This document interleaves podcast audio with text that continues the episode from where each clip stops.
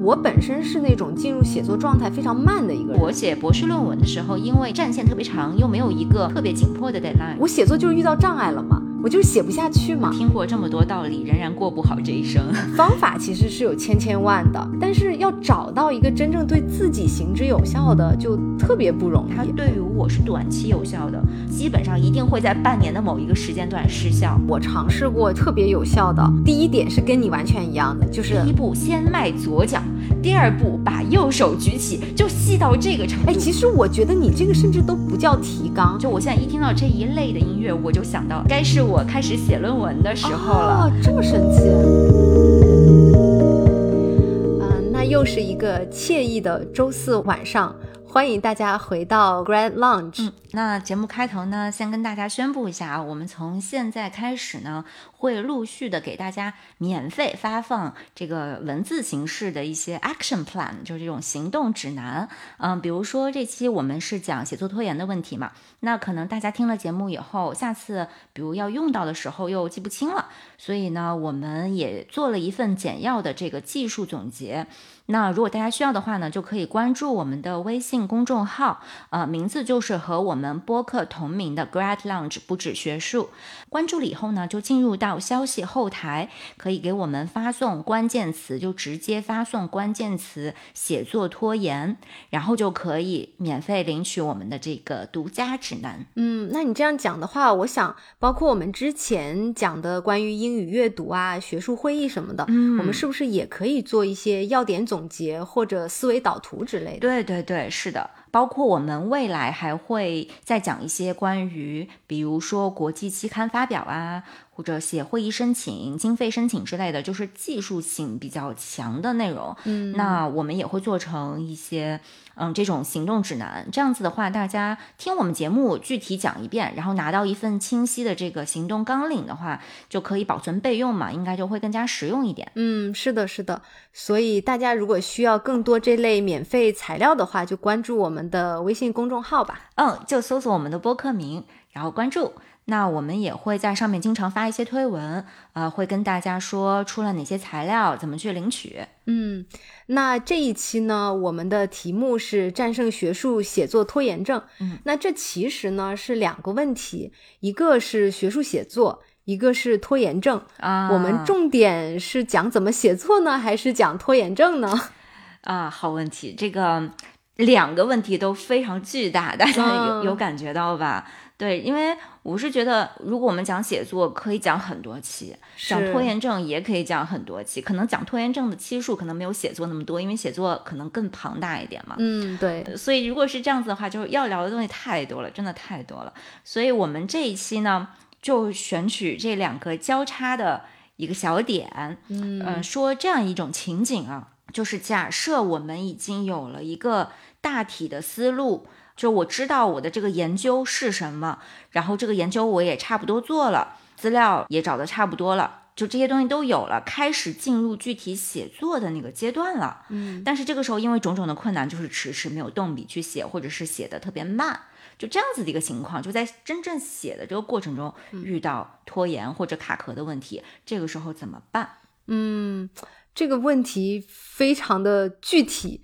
而且我觉得应该有百分之八十，就大概啊，读人文博士的朋友可能都会有这个困惑。我觉得超过百分之八十，超过是吧？我还是保守了。我觉得得有百分之九十九。嗯，差不多，差不多。我我其实就是想保守一点，就 也有可能只有我们两个人遇到会不太，那不太可能。嗯，然后因为我自己也是。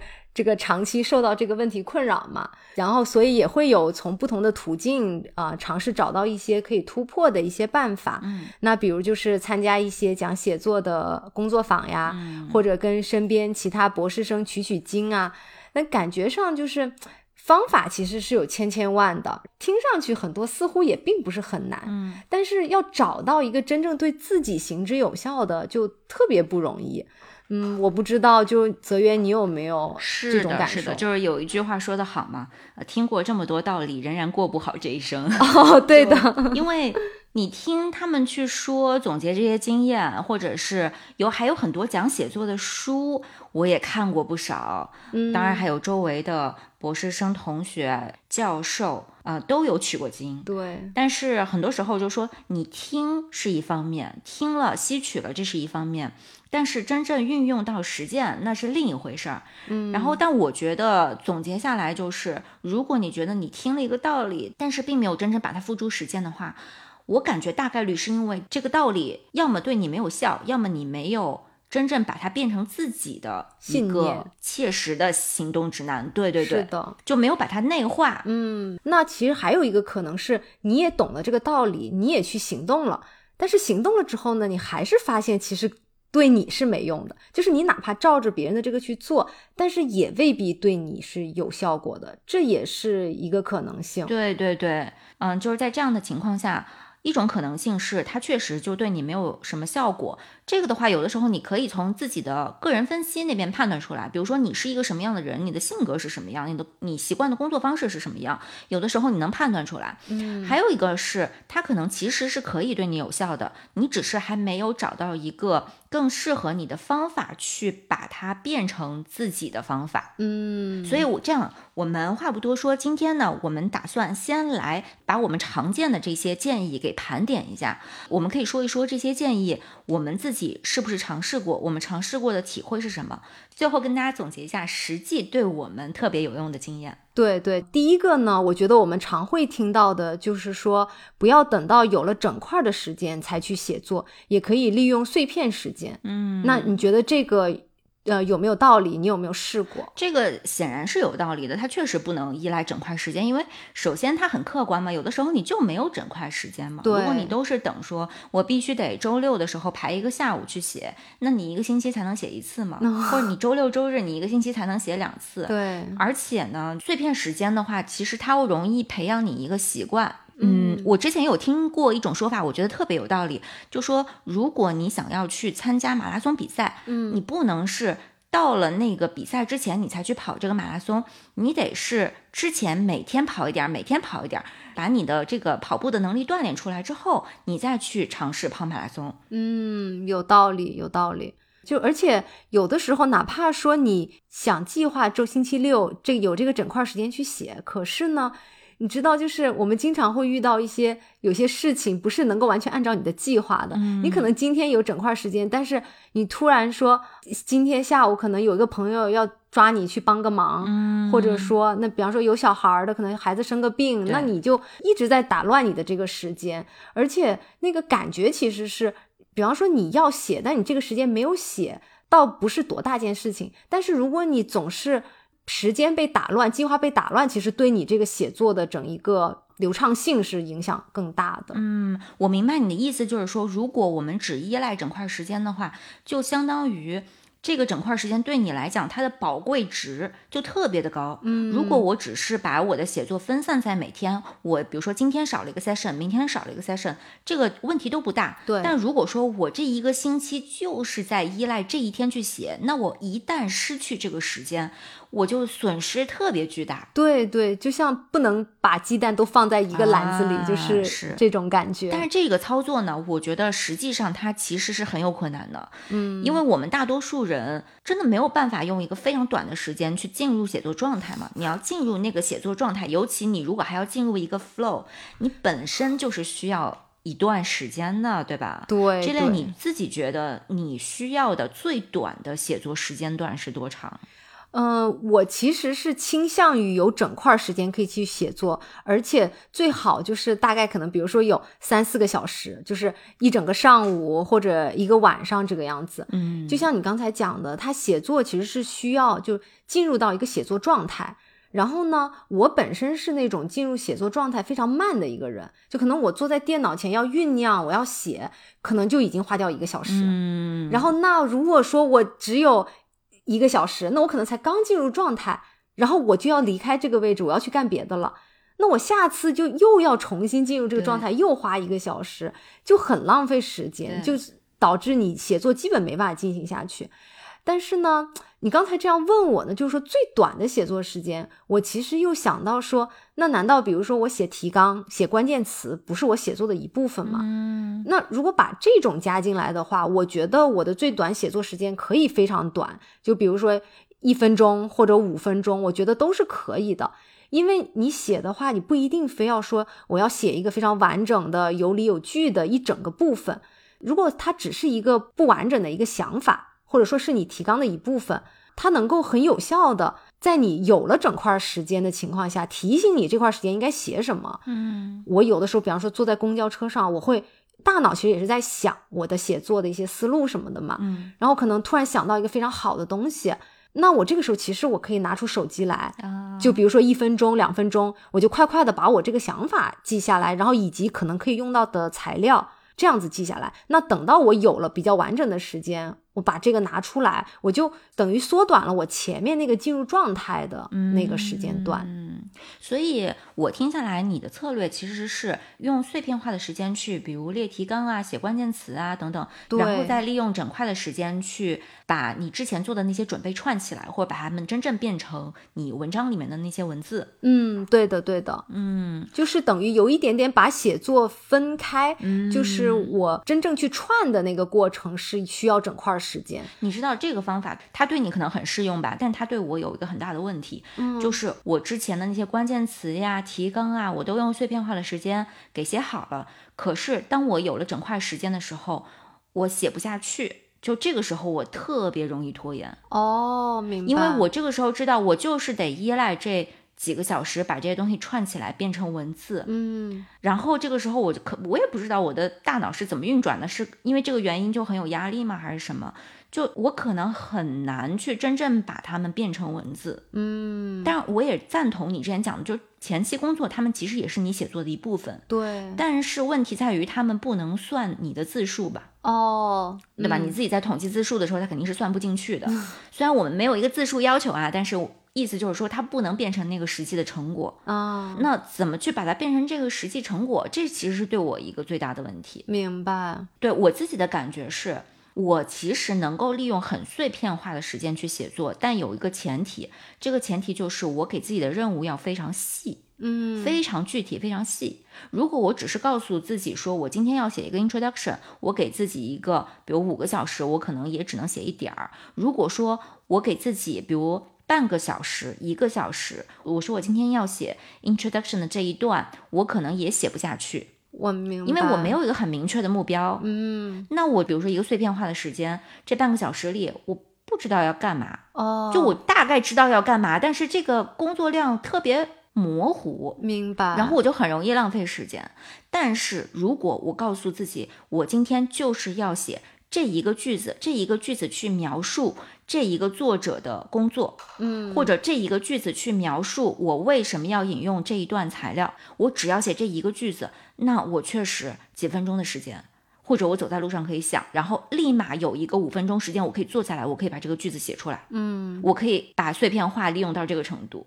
然后，如果我一旦就是进入说我的这个思路打开了，我可以十五分钟，我可能就可以写，比如说三百个字，就我可能可以写的很多很快。明白。前提是我的那个任务要非常细化而且最好还有一个紧迫的 deadline。哦，我明白，我明白。对，其实你的写作就是，只要你可以细化你的提纲，其实你都是可以写出来的。嗯就是我的感觉上是你非常依赖于你的这个细化的提纲。对对对，说到这个，我就想到一个也是经常被人说的一个策略，就是你在写之前要列出非常清晰的提纲和细纲。嗯还有一种呢，就是说你要制定很清晰、很具体的，而且实际操作性很强的这种写作目标。嗯嗯，像这种策略对我来讲是真的亲测有效。它对于我这样的人，我这样的工作方式非常非常有用。嗯其实我是发现，当我一个字都不想写的时候，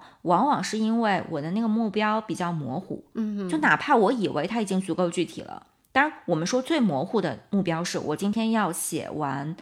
比如说，我们举一个什么例子呢？这个课程论文吧。嗯那最模糊的就是我这三天要把课程论文写完，这是一个超级模糊的目标。对对，如果我再具体一点是说，好，我今天上午去写一个 introduction，这个目标看起来好像具体、嗯实际、可操作，但是它在我这里可能有的时候还不够。对，就是我知道，好，我有这样一个目标，那如果我直接就能做到，那固然很好，但是大多数情况下我还是做不到，嗯然后我就开始拖延。那这个时候就说明我需要一个更加清晰、更加具体的东西。对对，那我就得把这个 introduction 再拆分，嗯那拆分到，比如说我第一个先写一个背景，那背景哈，我现在知道我这一个小时写背景，结果还是写不出来，我就得把背景再拆分。就我拆分到非常细，总有细到某一个时候，我可以开始做它，嗯，明白。它对我非常有用。我就觉得本身说我今天的目标是把 introduction 写完，我觉得这个只是可以作为说你写完这整一个论文，然后你现在有这么多时间，只是帮助你规划怎么样的一个进程，你可以在你的 deadline 前完成，它只是帮助你起到一个这样的作用，但是它对你写作其实是一点帮助都没有的。就像你刚才说的是，它其实对你来讲就是一个太过空泛不具体的一个东西，嗯所以其实如果说我今天要写完 introduction，这个对我来说也是不行。嗯，就我也觉得就没有太多意义。这这个意义只是提醒我说，如果我今天写完 introduction，明天写完第一个部分，我就能到时完成这个整个这个文章。对。但是前提是你还是得知道你 introduction 要写什么。你肯定还是得有一个更细的一个东西，嗯，否则你对着这个电脑 introduction，但你并不知道你要写什么东西的话，是就是你也不知道你要提到哪几个学者的研究，你要怎么回应他们，对那还是对没有用对。我确实是这样子，而且有的时候就是我哪怕知道我要写什么，如果我不给自己定制这个细小的目标，我可能就会比如懒得去做呀，或者是因为什么什么原因去拖延。比如说，假设我现在知道我的这个学术史回顾里面需要写，比如三个作者，他们每个人的这个观点，我大致脑海里也都知道，然后我现在就开始写吧，可能我就会拖延。哦，嗯，就我知道我要写什么，但是我可能会拖延。嗯但是这个时候对我有效的方法是什么呢？就是我告诉自己，接下来的十五分钟里，我要把第一个作者的名字写出来，文章标题或者哇书名写出来。你这个好具体啊！对，就超级具体，嗯或者甚至是把他们的这个文章找出来，哦，然后第二个作者列出来。接下来的十五分钟，第一个作者的第一篇文章一句话总结，哦，就超级具体，但是他对我的帮助就是，我能够看得见这件事情我能做，而且这件事情很简单。我必须要等达到这样一个效果的时候，我才不太容易拖延。哦，我明白了。哎，其实我觉得你这个甚至都不叫提纲，你这个像是一个行动指南，就是行动指南，对？吧？就第第一步做什么第二步，对对，而且就是细到，就是说，你第一步先迈左脚，啊，对，第二步把右手举起，就细到这个程度。对对，而且我觉得是因为可能你觉得写作这件事情对你困难比较大，所以你等于是通过你的逐渐细分，你把一个难的事情把它变成相对来讲简单的一些步骤，嗯，然后这样子你慢慢等于把这个用简单的步骤慢慢慢慢就拼起来了，整一个大厦这种感觉。在我拖延特别严重的情况下，嗯，那如果说我今天状态很好，我可能不需要分得这么细。明白明白，嗯，你这个太有意思了。但是你你觉得字数可以成为你的一个目标吗？因为我知道字数对于有些人很有用呃，对我就是完全靠字数。啊。对，比如说有的人是会觉得说，我今天比方说要写 introduction 啊，明天写什么？我觉得这个对我来讲的话，就像我刚才说的，我只能帮我规划大概我什么时候可以写完。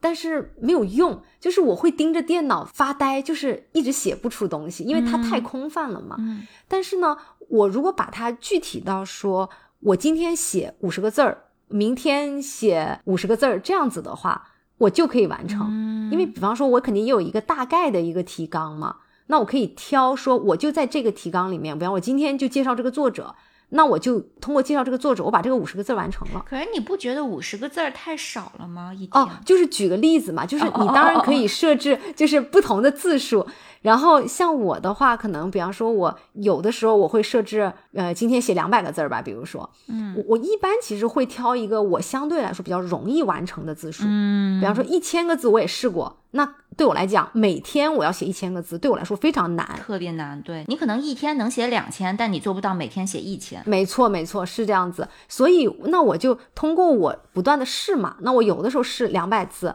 我就是基本可以完成。嗯，然后如果我是一千字，我可能坚持不了三天，我就写不下去了。那我就会发现一千字对我来说很难。那这个时候我就会定一个偏比较容易完成的一个字数，比如说两百字，我比较容易达到，那我就规定自己，OK，我每天必须写两百字。那我如果写的超过两百字也没有任何问题嘛，只是说我不要少过这个。那它的好处就是说，如果它对你来讲相对比较容易完成的话，那你就会积累这种比较积极的，就是哎，我今天又完成了这个写作任务，明天又完成了，它就会形成一个良性的循环，就帮助我一直坚持做这件事情。那如果我设置一个相对较难完成的，一旦我有几天我坚持不下去，写不到一千字。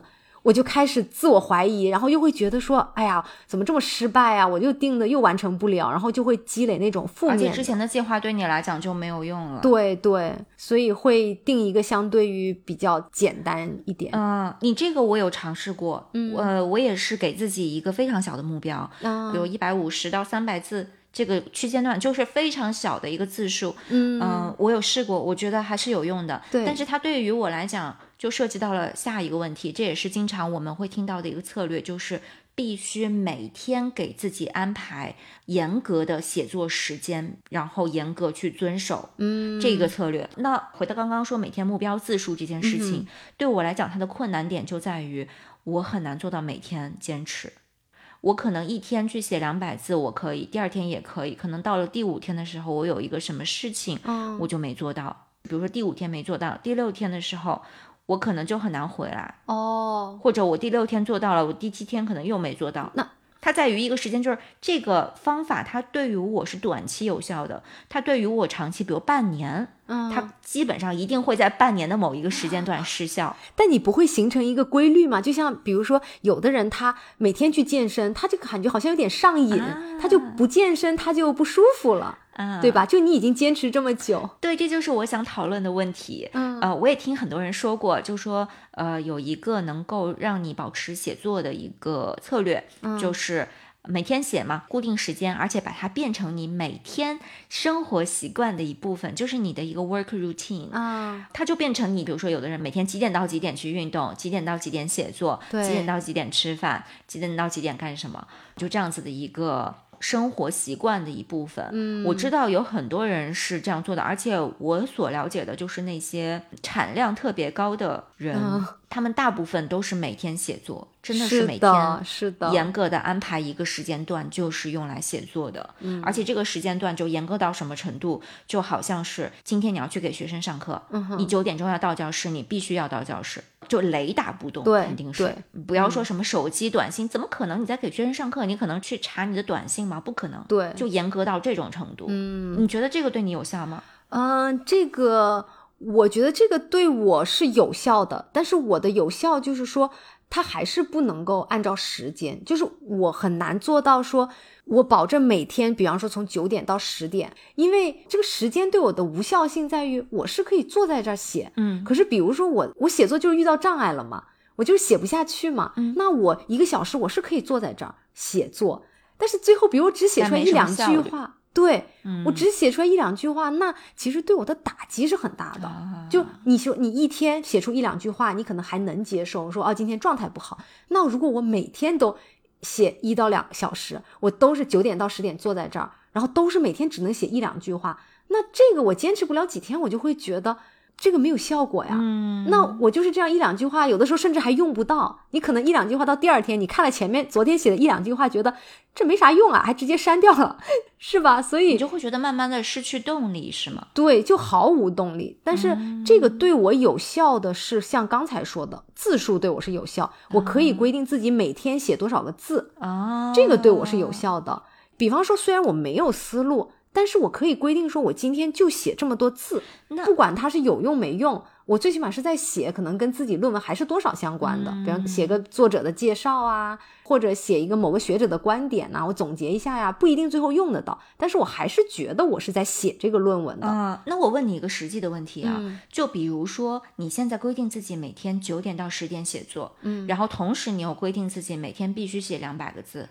嗯，那你如果九点到十点之间没有完成这两百个字，你是会在这一天去另找时间把这两百个字补齐吗？那肯定会的。啊，那如果说你把这两种方法结合，你觉得有用吗？就是一个是规定自己必须九点到十点坐在这里写，第二个我规定自己必须一天完成两百个字，就这两者结合。嗯、我觉得两者结合也可以，但是我就是觉得那个九点到十点对我来说没有什么意义，因为时间啊的、我明白你的意思。对，因为我能够感受到我是真正这个写作有进展的，是这个字数给我的感觉。就算你我规定自己一天写三个小时我，知道了。对吧？我三个小时我写不出什么东西，那对我来讲也是没有意义的那个时间。你这个就好像我上班，你不要让我打卡，你不要管我几点钟到岗，我我会保证我今天能完成今天的工作。没错，至于我是几点到几点工作，你别管我。没错，没错，我就是这样。我需要的是完成这件事情，而不是说你要给我多少时间。就你给我再多时间，我完不成这件事情也是没有意义嘛。啊，嗯，我觉得你这个比喻特别好。那你觉得，如果说给你一个固定的时间段，嗯你是会觉得反而阻碍你去完成这个事情呢？我觉得会有一点，啊，我说不上来，就是他好像有点框住我。嗯，然后我也可以在那段时间写，但是就会有一点点不舒服的那个感觉。这点我跟你是很像的。啊。这个策略对我来讲也是不太有效，然后我自己觉得它的原因也在这里。给了你一个框框是吧？对，如果说这个规定是我自己给我自己的，因为没有人要求我必须九点到十点写嘛，对，是我自己给自己的一个要求，同时他又非常的武断，啊，就他没有什么道理嘛。对。就为什么？为什么每天要九点到十点？那这就是个规定，他又很武断，又没有别人外力去要求我，嗯，只有我自己要求我，那我自己可以跟我自己商量嘛。对，是的，是的，我就会觉得我为什么要给自己制定这样一个武断的规定呢？嗯，我只要能完成任务不就完了吗？你管我什么时候做呢？对我就会陷入这样的一个情绪里，所以他最嗯后对我是会失效的。那这个事情其实呢，我们之后可以专门做一期节目去讲这个问题，就是它关联到一个。不同类型的人对于不同类型的指令，嗯他的回应程度不同。啊，比如说，有一些人他对于自己给自己的指令，他的回应程度很好，嗯，就是我们所谓的很自律的人。对，呃，但是这一类的人，他对于外部的指令不一定回应的很好，就是可能他自己想做一件事情，他就能做到，但是如果你叫他去做一件事情，他反而做不到，他反而不想做。嗯，就是你得熟悉自己是什么类型，对于什么类型的指令回应最好。你像我的话，我对于外部指令回应很好。如果这个时候我上司跟我讲，你必须在九点到十点过来写两百个字，我一定能做到。哦，那这点对，嗯或者是我跟人约好了，或者说我跟我朋友说，我给你有一个承诺，就是我一定会在这个时间段里去写这么多字，我就会做到。这是一个外部指令，其实虽然是我自己给我自己的，但是因为我把这个指令说出去了，那这个时候就变成了一个外部压力了。嗯，明白，就这个东西对我有效，但是我如果是完全自己给自己的，那就没效了。明白。所以你其实就算说你给自己一个 deadline 也是没有用的，因为那个是你自己设的。完全没有用。对哦我自己给自己的 deadline 都是假的。哦，就是在我这里，，deadline 有两种，嗯，一种是真的会让你死的，一种是不会让你死的。哦，所以只有那个真正的那种，你对才对你才会有效的。，对对，没错。哦但是我知道有一些人，他是那种外部给他 deadline，他也不认为是会让他死的。啊，是是有这种，有的人是对两种指令反应都不好。明白，比如说，这个，教授要求你必须几月几号之前给我交论文，嗯，这个对于我来说就是一个会让我死的 deadline。就一个死命令，对，就是死命令。我不能想象我如果超期会怎么样。啊，就这这个事情在我这里不可想象，但是对于有些人来讲，他就会觉得，虽然教授要求他几号几号交论文，他也不一定会做到。，对对对，如果做不到再说吧。就是他对对于他来讲，他也没那么大所谓。嗯，这个我其实跟你是完全一样的，就是我对别人的指令就是回应是非常好的。嗯，我是那种就是说，一旦我答应了别人什么事情，我就是觉得这个我必须得做到。就我一旦做不到，我觉得就是对我那种人格的就整一个的那种毁灭，你知道吗？啊，嗯，我就感觉我必须得做到。嗯、我明白。其实很多时候就是。你做一件事情，你能够去把它做成，它跟你自己的自我认知是有关系的，就是你的身份认同，你的 identity，我是一个什么样的人，啊，对对对，这个是非常有关系的。而且这个东西很难改。啊，对对，它等于就是在你骨子里的。嗯，讲到这个，就正好说另一个我们常见的策略，就是找一个写作小组或者有相似功能的一个群体。那大家去听我们第四期啊，我们第四期有讲到写作小组的事儿。嗯，是。那我觉得这个的话，对于我来讲，就像我刚刚说的，它一定程度是有帮助的。嗯，而且这个里面还有一种，我觉得它利用的是一个群体战胜恐惧的心理。就有人跟你一块儿。对，因为很多时候不是一个人在作战。对对，因为很多时候拖延它其实是源于焦虑嘛。那焦虑的本质就是恐惧嘛。对，就你总是怕什么。那战胜恐惧唯一的办法就是直面这个对象，然后用事实证明自己并没有死。就比如说我特别恐高，那我就得直面这个高度，然后告诉自己，你看没有关系，没事的。然后不停的去训练自己的大脑哦，但是这样做又很难吗，因为你要去直面自己的恐惧就很难。对，但如果说你拉上自己的同伴一起去做这件事情，就会容易很多。你跟一群人，我们一起去站到一个高的地方，相对来讲会比你自己一个人直面恐惧要容易得多。对对，我觉得这里面有这样一个心理，嗯，感觉在一个群体里面就。更有力量，那种人多力量大的感觉。嗯，但是写作小组呢，我觉得它对我来说，它的一个正面的一个激励呢，是来自于那个 peer pressure。嗯，就说大家都在写嘛，我们小写作小组，大家这段时间大家都在写，我看到别人都在写，那这个时候如果我没有在写，我就会觉得很大的压力，就感觉哎呀，那我是不是就比大家落后了嘛？那那小伙伴们都在前进，然后感觉我就很拖后腿，我就自己在这里这么慢，然后又没有在。写，所以我就会有很大的那个压力，因为其实人在做很多事情的时候，也是要靠压力去推动你的。对，当然不要说压力过大导致你直接崩溃了，但是你需要一定的压力。对对，一定的压力还是可以推动你往前走。所以你是那种容易被群体的正向能量带动的人。对对，就是大家都在做这件事情，而且你知道这个事情是好的。那如果你自己没有在做，你就感觉自己在掉队嘛。嗯，那我就想，我不要掉队嘛，我肯定得跟着大家一起往前走，这样子。嗯，讲到这个外部压力，我还有听人说过，跟这个也是类似的。嗯、一种呢是去使用学校的那个 writing center，一般很多学校都会有这种，就专门是写作中心这样子。我知道有的同学会每周。跟那个 writing center 去预约啊，这样就是为了逼迫自己每周要写一点东西出来哦啊。我还有听说更狠的，就是有的人他会把自己阶段性的 deadline，比如说在我这里，我自己给自己的 deadline 不是假的吗？就对我来讲没有效力吗？那对于有的人来讲也是这样。我知道有同学他会。把这个 deadline 告诉自己的导师哦，哎，这不就是我吗？啊，真的吗？你会这样子是吗？我我会，但是是其他类似的，就比如说我要写一个奖学金申请的 proposal，嗯，那其实它也是一个写作的问题。那确实是因为有的时候你还要去给他看一下呀，对对，听听导师的意见啊。是，我是知道有的人他比如在写博士论文或者写一个大的项目的那个阶段中，他会跟导师说：“我明天要把第一章发给你。”哇！但导师其实并不需要他明天把第一章发给他，对，导师其实无所谓，他对。然后这个学生他也会说，你也不一定要看啊，对对对，啊，我只是告诉你。我明天要发给你，这样子我就能把它写完。他有有一个外部压力了，等于对，或者我下周要把这一段发给你，嗯，他就直接告诉他的导师，然后到时候他也会发。对对对，至于你看不看这个不重要，对他就是完全利用了 导师来给自己一个外部压力。对这个方法，我真的就是这样操作的。当然，我是跟导师就是说，哦，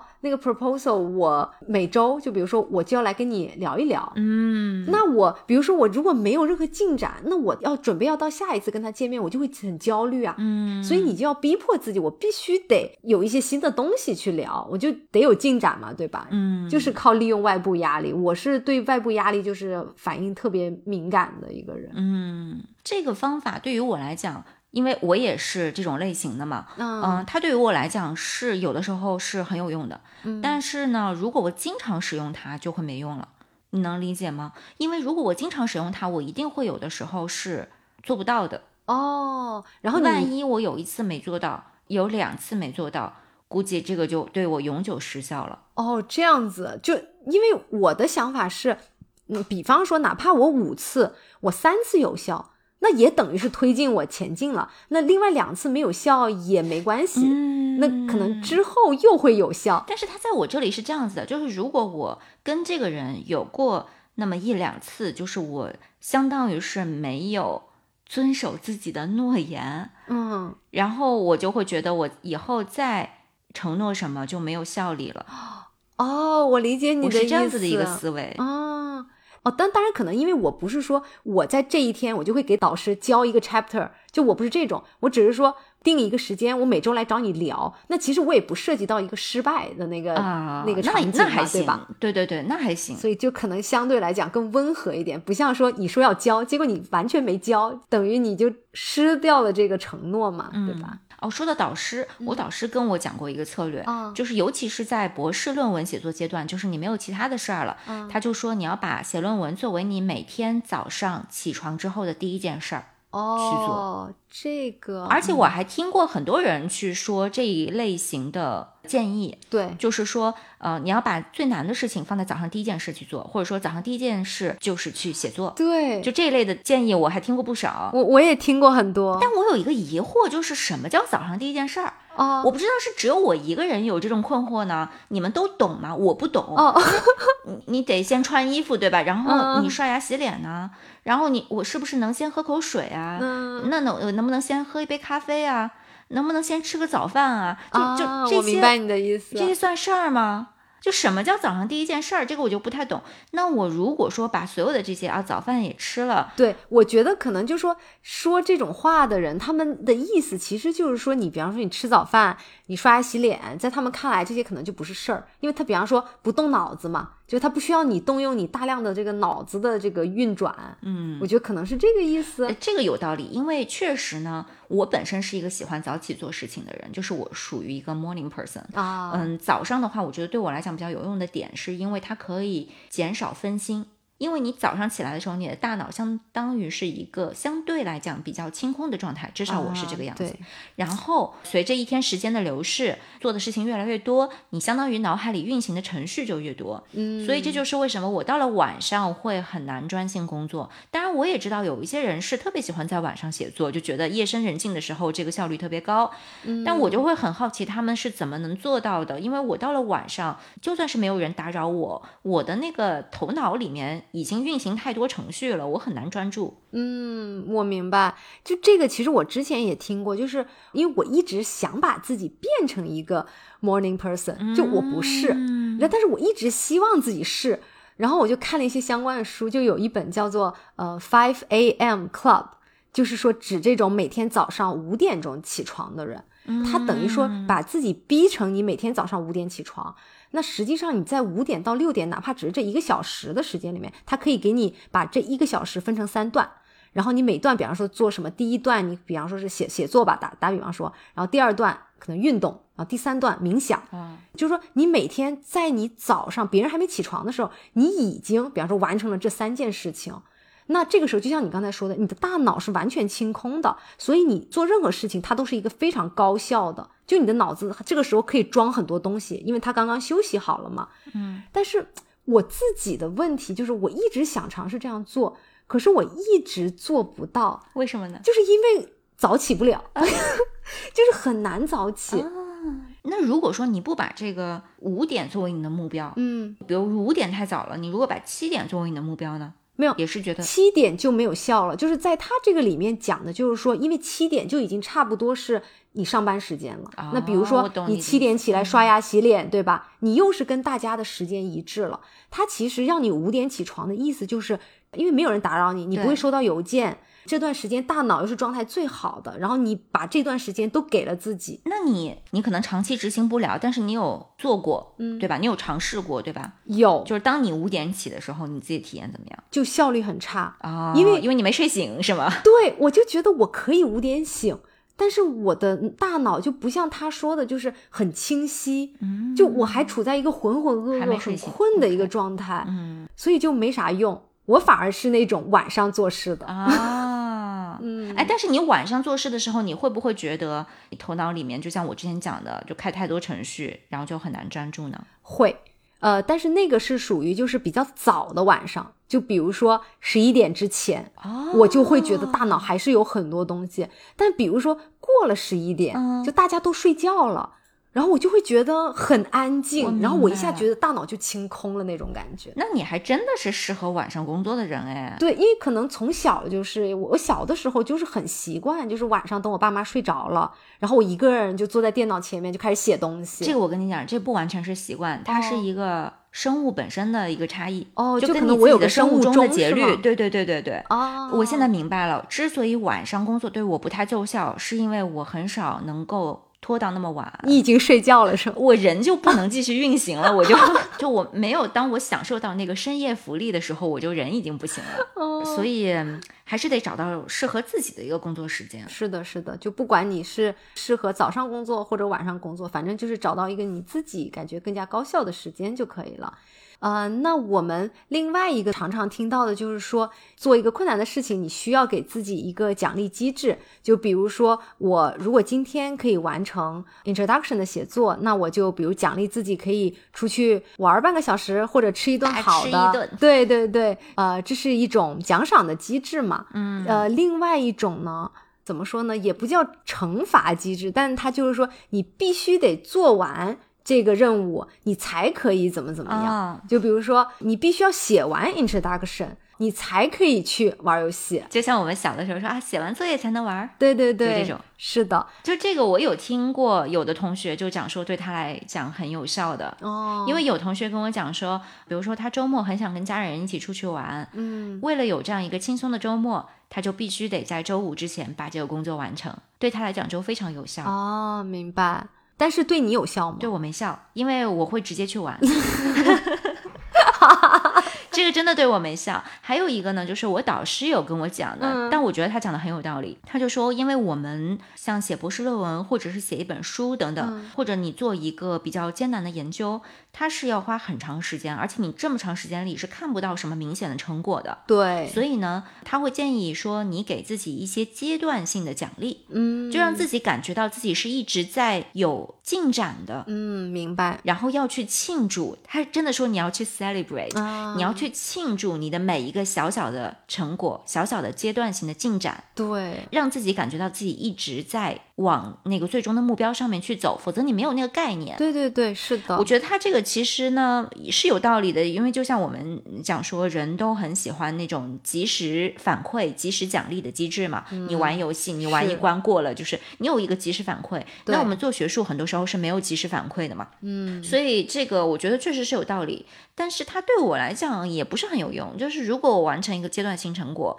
我自己本身就很开心了，我也不一定说我非得给自己买一个什么或者去出去吃一个什么。对对，这个我完全理解。所以这个对我来讲，就是这种奖励机制，或者说所谓就是你必须要先写完这个才能怎么样，其实对我来说也没有用。是吗？对，其实我完全认同你导师讲的，就我特别特别同意，因为人文学科真的做研究的整个周期太过长，嗯，你没有办法一眼望到那个终点，其实有的时候很容易就迷失，甚至就是失去了希望的那种感觉嘛，就像你在沙漠里面走路，你根本不知道自己能不能走出去那种感觉，所以就是需要一些小的点，可是我的小的点就没有办法用这种说什么吃一顿好的。或者啊，你可以比方说打半个小时游戏，就对我来说这些点都没有用，因为相比较说我完成这个写作任务来说，只要我完成了这个任务，它就已经足够给我成就感。或者说给我足够的开心，而这个开心是我去吃一顿好的、去玩游戏，或者说去逛街，是完全不能比的。嗯，就是如果我写不完这个，你给我十件衣服，你给我打十个小时游戏，我也不会高兴的。对，是对，的，所以我的点在于说，这些奖励的东西，相比我要完成的这个任务来讲，它都不在一个层次上，就那些奖励的快乐值太过低，明白。所以奖励机制对我们两个人来讲都没有什么用，是吧？嗯，完全没用。嗯，我还有听过一个策略呢，跟之前我们讲到 routine 的那个话题也有点类似，嗯就是说你要给自己的写作创造仪式感。啊，这个听起来有点 cheesy 啊，有点 鸡汤，但是它的意思就是说，你得有一个特定的空间和一套特定的程序，让自己的大脑做好准备，进入那个写作状态。嗯，你把它叫做仪式感也好，你把它叫做什么也好，都可以。对，这个我感觉还是有点用的吧，因为尤其是我觉得在写博士论文的时候，嗯如果说我现在有个特别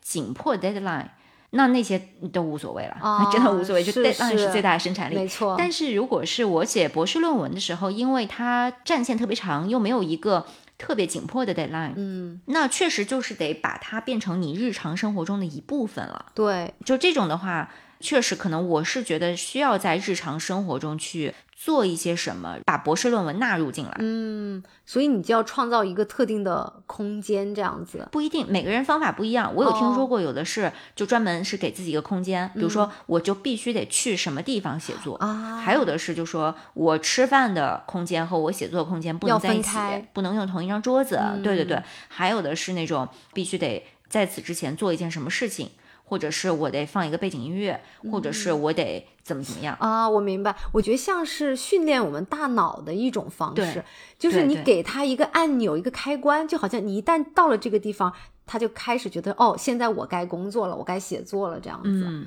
对我比较有用的一个是白色噪音。嗯，我之前是有一段时间，当时在写博士论文嘛，感觉好像也不是很能专心。然后我当时看到我一个朋友，他就好像在网页上有一个特别漂亮的背景，然后我就问他说：“哎，你这个是什么？”他说：“哦，就是帮我专注的。”他就给我推荐了那个网站，就是你点开那个网站之后，它会有各种不同的白色噪音。嗯，还有那个 A P P 也会做这种，就专门做白噪音。，对，应我觉得应该现在都挺多地方就是我也有用过类似这种。嗯嗯，是是，那个其实对我来讲就挺有用的，因为我感觉上是我，比如说自己一个人在家，对，其实非常安静，对，但其实我是很难专注的，我不知道为什么，就是是对吧？就很安静的声音，反而我不行，我就觉得太过安静是不行。对对但是这个还还是有区别的啊，就是如果我真的很进入状态，这些都无所谓，啊，对，环境什么都那无所谓是那是。我们讲的就是说，迟迟进入不了状态，老分心，老不想做事儿，就这种情况下，对对对，是的。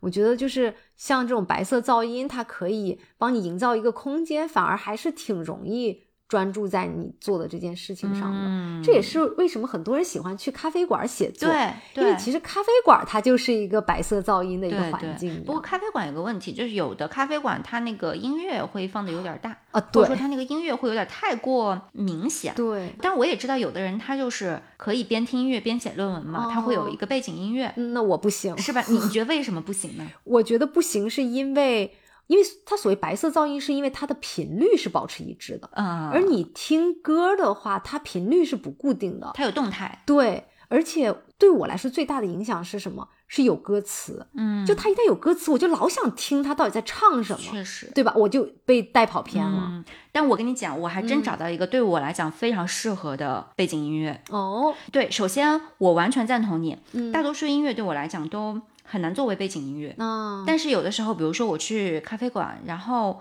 可能它本身就有一个音乐在那里，嗯，对，我还是想说，我比如说我听个什么，这样我自己会有一个我自己的环境，就我能营造一个自己的那个声音的空间。明白。对，我就在各处找背景音乐，最后给我找到了一个，也不是一个吧，一种，嗯，就很适合我，但是仅对于我而言，哦很适合我的一种背景音乐。然后它就真的伴随了我写作博士论文的很长时间。就我现在一哦听到这一类的音乐，我就想到，哦，是该该是我开始写论文的时候哇了。对我真的就被训练成了一种仪式感。我一听到这个音乐，就觉得，嗯，可以开始写论文了。哦我给你听听看。好好好，跟我们分享一下。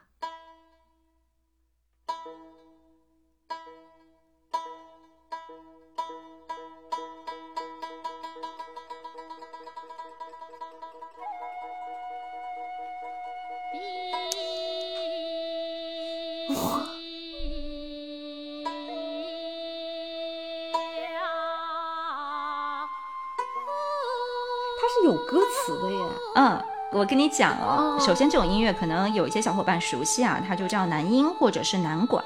那它这个是福建地区的，因为哦南音也有不同的嗯种类，虽然我不是特别了解啊。嗯我跟你说，为什么这个东西对我有效果？嗯，第一，它虽然有歌词，但那个歌词我完全听不懂听不懂。对对对，我我也发现了，我刚才一听就觉得嗯听不懂 这个。它是闽南语吧，还是什么？反正就是那个歌词，我真的完全听不懂。就算是嗯看着歌词，我都很难对得上。明白，就完全另一种语言。对，而且呢，因为它每一个字都拖得特别长，所以它基本上那个人声也就相当于一种乐器。哦，这个意思。你有这种感觉吧？嗯，有有有。然后呢，它的节奏非常缓慢，嗯，然后它的动态变化很慢，动态变化不是那么大，呃，对。强弱也好，或者是节奏变化也好，都不是很大，就相对来讲比较平缓。嗯，而且呢，它没有一个特别明显的，就特别抓人的那种旋律线。哦，因为有的时候，比如我听轻音乐的话，嗯就是那种所谓的咖啡馆适合学习、适合自习的轻音乐，嗯就那种东西，low-fi 啊什么，它会有一个很明显的旋律线一直巡回，哦，一直循环播放。那个的话，对我来讲也容易分心，就我很容易就大脑会识别那个旋律线，但是这个旋律线它没有那么的明晰，就等于它没什么特色，所以你也不会识就别。就一直是一个很熟悉的调调在那儿，但是又不是那么清晰的能让你把那个旋律线抓住。哦，明白。我我我我听着已经有这个感觉了。你是不是已经慢慢进入状态了？对对对，我觉得我也要进入写作状态。而且它很容易把你跟外界的环境隔隔开因为它很特殊，没错 你外界没有这种东西。没错，它真的就是，而且你不觉得就是它这个，我不知道它是像戏曲还是什么，但是它就把你进入到一种就有一点点就是脱离非世非世俗的环境当中去了，嗯，对？吧？就是他感觉进入到了一种特定的一个空间它有一点 spiritual。啊，是是是是的，而且很好的就是真的，就像你说的，可能它没有一个特定的一个就很抓人的一个旋律，所以你不会被它带进去，嗯就它真的是跟你也分得开，然后跟外界的环境也分得开，就等于作为你跟外界中间的一个屏障，嗯，就就你也不会就这种感觉，对吧？对吧？感觉。嗯，哇，我我下次写作也可以试一下这个，对我就我找到这种类型的音乐之后，我就觉得啊，真的对我很有用啊嗯不知道对于其他人有没有用吧？反正在我这里还可以作为我写作的，尤其是学术写作的这个背景音乐。如果是其他类型的写作，我倒觉得不是那么有效，因为它有点沉闷。哦就如果你需要大量的想象力，可能不是特别有效。嗯但是如果就是这种比较沉闷的学术写作，我觉得就很契合。对，我觉得我下次可以试一下，因为感觉上就听上去真的还挺舒服的。我下次写作的时候也试一下，看看能不能也作为我的 BGM 这样。好，那刚刚我们也讲了蛮多我们道听途说的各种策略，以及我们自己的使用体验。对，那最后我们就来总结一下吧，嗯就说一个是亲测有效，第二个就是我们实际在面对写作拖延的这种状态的时候，我们实际会使用的方法。那我先来说我的吧，嗯好，我会做的几件事情是这样的，一个呢是随便写。就这个是对我来讲百分之百有效，它是什么意思呢？就是尤其是当我面对一个空白的屏幕的时候，因为大家都知道万事开头难嘛，对就算知道要写什么，你也总觉得好像这个第一句话就是很难 往外写，是是，呃，或者说是你自己没有进入一个写作状态啊，就是一个字都写不出来的时候，嗯这个对我百分之百有效，就是我会把我脑海里任何的东西都打出来。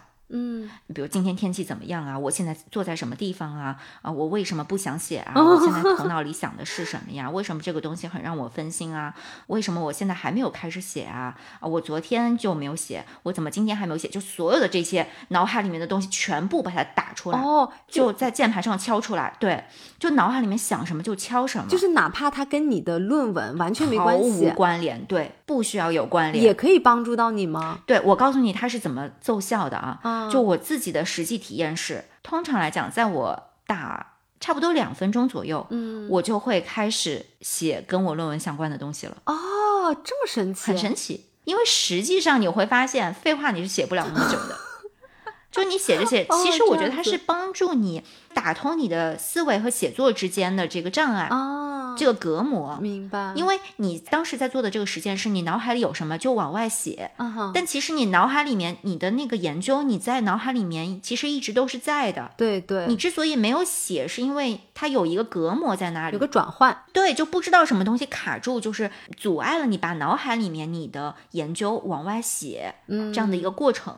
那你就先训练这个过程，啊，你找到这个感觉之后，你就因为你很难不去想你的研究，就是虽然 对吧？对对对，其实你很难不去想你的研究，你就会发现，你写着写着，只要你把脑海里的东西往外写，你写着写着就会写到你的研究跟你的研究相关的东西上。而且这个时候，因为我们是在呃美国读博，我们都是用英文写作嘛。嗯，这个时候你甚至不一定非要用英文，你可以中英夹杂，你可以纯中文，或者你可以用任何语言写。对，就你不要管是什么语言，你这个嗯语法对不对，什么都不要管，你就往外写。是的，对我自己的体验是，通常写着写着，你就突然就啊，我想写了，就突然就会想写，而且这个时间其实用不了多长时间，是是，就三五分钟的事儿。嗯这个对我百分之百奏效。第二个我会做的事情也是之前我没有提到的，就是制定非常小、非常具体的目标。嗯就像我之前说，呃，但凡我卡住，或者是我觉得我知道要做什么，但是好像我就是没有去做，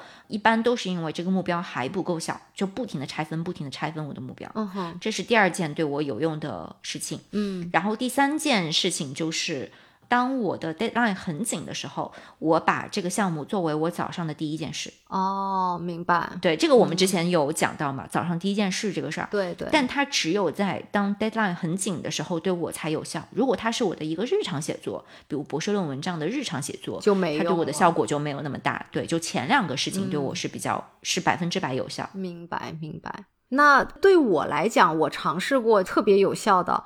第一点是跟你完全一样的，就是放手随便写，嗯。所以我要是给这个加一再加一 因为我其实很多时候我是卡在一个，就是说我有一个大概思路，但是呢，我没有一个，比方说特别具体的细分的一个提纲，就是我有的时候只有一个大的提纲，就我知道我有这几大块儿，但是我的困难点很多时候在我不知道如何细化下去，嗯有的时候就是会卡在这个地方。那对我特别有用的是，哪怕我不知道我的细的提纲，但是我在这个大的提纲下，我就随便写，嗯就是只要跟这个相关的，我想到什么就往外写什么。那哪怕是比如说我知道可能这一部分我要写这个画家，但是我不知道我要写这个画家的什么，那我就比方说先写一下他的背景。明白。对，或者他有几幅画嘛，我不一定会写到这幅画，但我就拿着他某一幅画，我就开始在写这幅画画了什么之类的。